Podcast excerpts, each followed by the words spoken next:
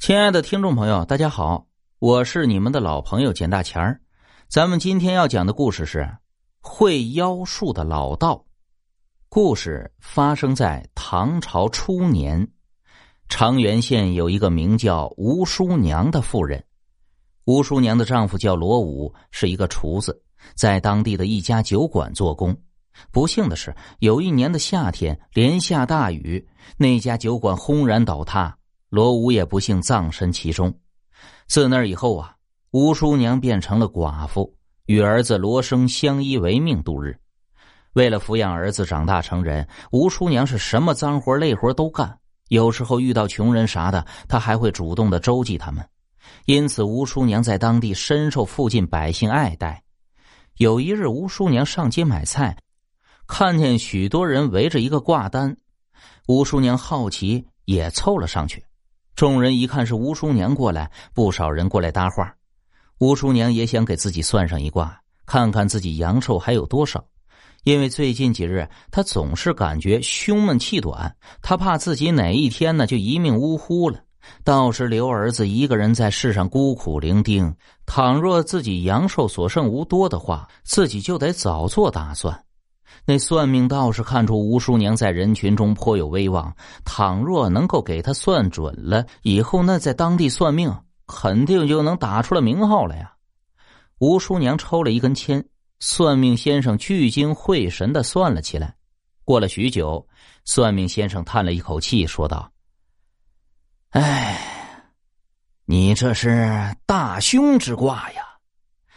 如果我没算错的话。”你的寿命就在今日，今夜三更必亡。吴叔娘听罢之后，眼前一黑，她没想到自己寿命剩如此之短。吴叔娘有点不相信自己的耳朵，问道：“先生会不会算错了？”那老道信誓旦旦的说道：“在场的乡邻们，做个见证吧。倘若我算的不准的话。”明天你过来砸了我的挂摊儿，然后我再倒赔你百两纹银。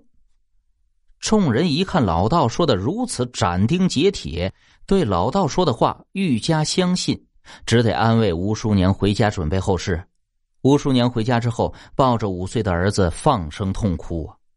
罗生用稚嫩的语气说道：“娘，是不是谁欺负你了？儿子这就去替你出头。”吴叔娘说道。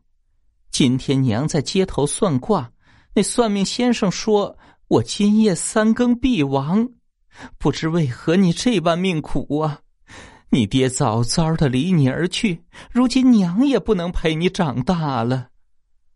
罗生瞪大眼睛说道：“娘刚才说在街上算命，那算命先生嘴里的话不能信。倘若他真的能未卜先知的话，早就飞黄腾达了。”何必在街头忍受寒冬酷暑？吴叔娘见儿子这般一说，也自己宽慰自己，或许真的是老道信口胡言。于是便给自己的儿子做了晚饭，之后便到屋里睡觉去了。到了半夜的时候，院内突然狂风大作呀，一个庞然大物一下将门撞开。吴叔娘大吃一惊，抄起扁担朝那个怪物身上砸去。但是那个怪物不知道是用什么东西做的，竟然坚硬无比。吴叔娘的扁担砸上去之后，竟然应声断成了两截。眼看那怪物就要将吴叔娘活活压死，这时罗生也醒了过来。他见床底下有个尿壶，也顾不得那么多，抄起尿壶就朝怪物身上砸了上去。说来也奇怪，只见那尿壶砸到怪物身上之后，怪物身上冒起了一阵黑气。吴叔娘再定睛看去，那哪里是什么怪物啊？分明就是一块大石头，上面画着一道黄符。此时吴叔娘才恍然大悟啊，一定是那老道为了宣扬自己算卦灵验，所以故意放出话来说自己三更必死，然后用妖术将自己害死。没想到自己儿子的一个无意之举，竟用童子尿破了老道的邪术啊！乡邻都担心吴叔娘真的出什么意外，所以周边几户邻居都还没有入睡。他们听见动静之后，急忙过来查看。吴叔娘将事情经过讲述了一番，众人义愤填膺的到城隍庙去找那老道士。但是老道似乎早就已预知到了事情败露。等众人到的时候，他住的地方已经空无一人。不过有细心的人发现，那老道的床铺还是热乎的。有年长的老人说道：“这老道既然会邪术，说不定会隐身术。